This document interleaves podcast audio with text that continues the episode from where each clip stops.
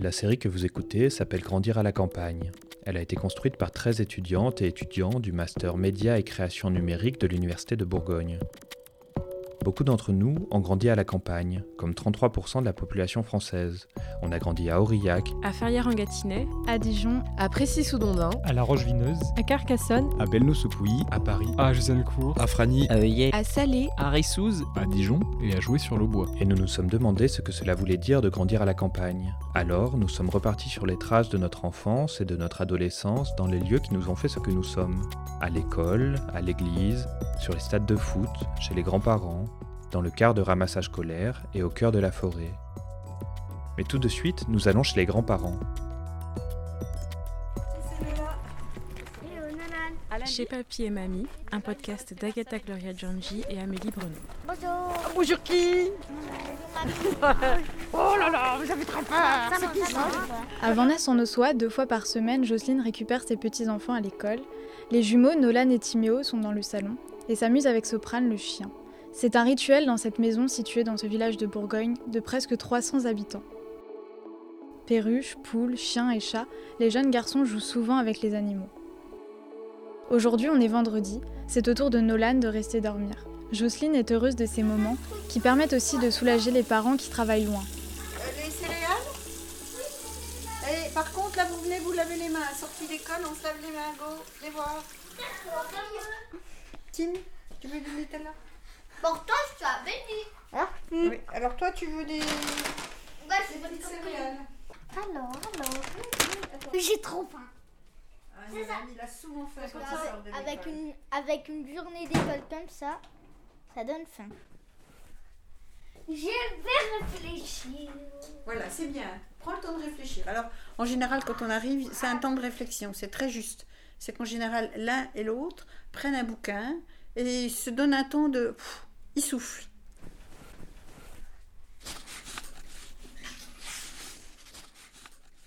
Ah oui. Il y a des trucs de glaire?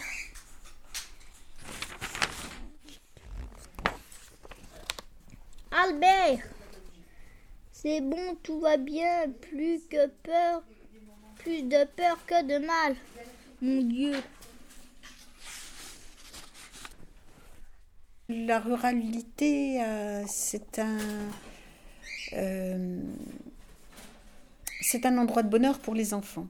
La ruralité, il y a l'espace. Je pense que la, la, notion de campagne, de ruralité, leur donne des, des valeurs.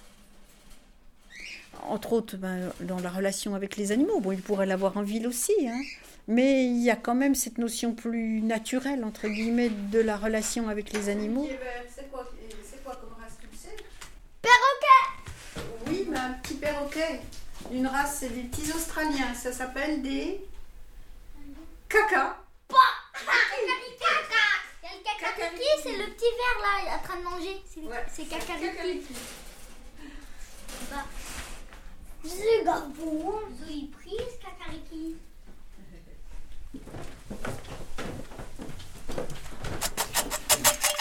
Je sais plus quoi. Où sont ces croquettes Tu es quoi croquettes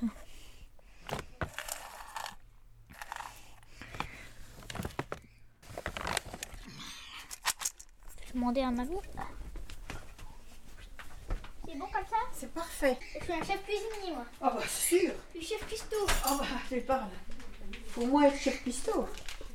D'ailleurs, Soprani le sait, c'est toi le chef cuistot. Regarde. Tu vois, il s'intéresse à ce que tu fais. Tiens, tu lui donnes. Euh... Et ça donne envie, hein ah, ça te donne envie. Bon, je rien, c'est comme ça.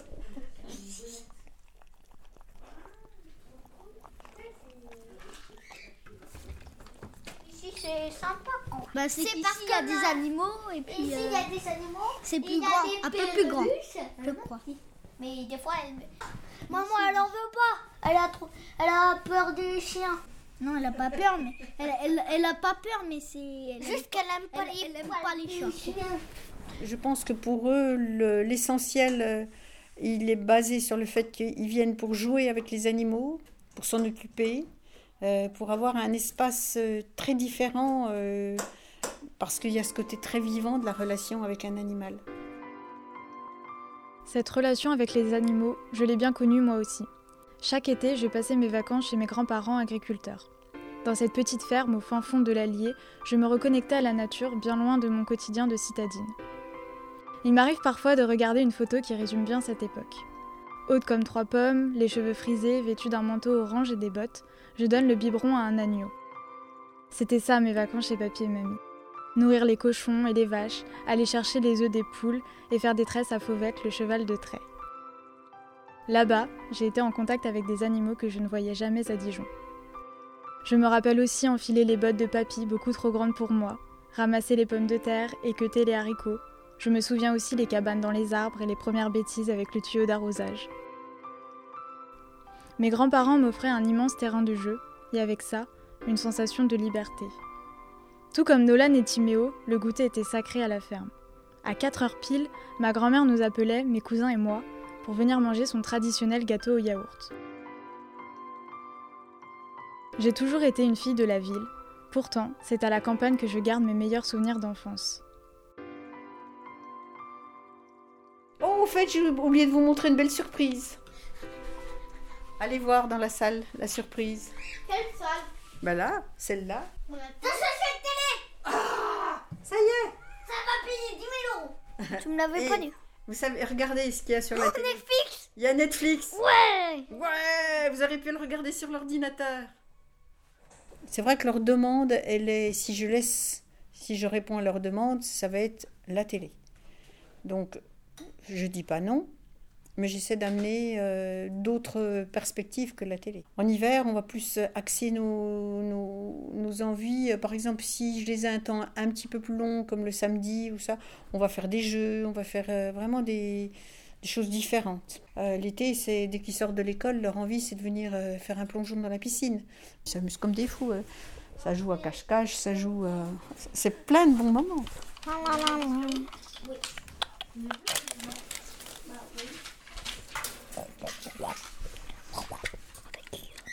Je pense que c'est une relation de curiosité, de liberté dans ce qu'on se dit. J'essaie d'éviter euh, les jugements qui tombent euh, sans arrêt. Euh, J'essaie de leur amener un espace où ils peuvent s'exprimer. Il y a des moments où je ris aux éclats avec eux parce qu'ils me, font, ils me font vraiment rire. Quoi. Il y a beaucoup de rire, je pense. Le premier regard, le bonheur de les voir, le, le bonheur de, de découvrir que j'avais cette chance euh, d'être grand-mère, c'était un, vrai moment de bonheur. C'est un temps, c'est un temps privilégié, c'est un temps dont il faut profiter. Un lien, euh, si on l'a bien nourri au départ, ce lien, il aura peut-être la chance de continuer à exister. Mais je vais essayer, moi, de m'adapter dans l'idée que mes petits-enfants, euh, j'aimerais les garder ce lien. Il sera différent forcément. Quand on a des grands-parents à Washington et Douala, c'est difficile d'avoir des liens. On se voit très peu. Clémentine, une amie à moi, a grandi à 5 minutes à pied de chez ses grands-parents. Je me souviens encore des nombreuses fois où elle me racontait les week-ends, les après-midi et les vacances passées avec eux. Quand on rentrait du collège à pied, elle passait toujours leur faire un coucou avant de rentrer chez elle. Aujourd'hui, Clémentine est étudiante en médecine à Tours. C'est à plus de 200 km de Ferrières. À cause de la distance et de ses études, c'est plus dur pour Marie-Noël et Richard de la voir. Mais grâce au téléphone, ils essayent de garder contact. Là, j'étais en train de travailler mes cours. Donc, Oui. bon, Toujours, à- toujours au bureau. Bon, et alors, qu'est-ce que tu vas manger à midi? Bah là, je suis invitée chez, euh, chez des amis euh, de lycée. Du coup, euh, je, vais, enfin, je vais les revoir et tout, ça va être sympa. Enfin, franchement, c'est c'est un peu démoralisant de rester enfermé. hein. Oh, et puis oui, puis quand on est bien couvert, c'est bon. Bah oui, oui. On a eu comment Mélanie a couché euh, vendredi soir. Ah oui Et pourquoi? Oui, Parce que... parce qu'elle faisait une fête à la au, à l'atelier jeunesse. Ah Ok. Ah oui, c'est vrai parce qu'elle était en vacances. Et Mathieu aussi, il était en vacances ou il est en... Non, il est pas retourné en stage, là? Ah non, il est pas retourné, il est en vacances. Ok, ok. Et, donc, et il a récupéré sa moto ou euh, elle est Oh, encore avec en... la moto. Il est en- retombé en panne, son père il veut plus en entendre parler. Oh là Oh mon dieu, bah dis donc. Tu viens quand alors? Je pense que je vais revenir euh, mercredi soir parce qu'en fait, euh, lundi, je suis de garde à l'hôpital. D'accord. Donc, euh, du coup, voilà. Donc, je voulais pas, je vais pas rentrer le mardi parce que je sais que je serai fatiguée et j'ai pas envie de prendre la route en étant fatiguée. comment ça se fait? Qu'est-ce que tu dis?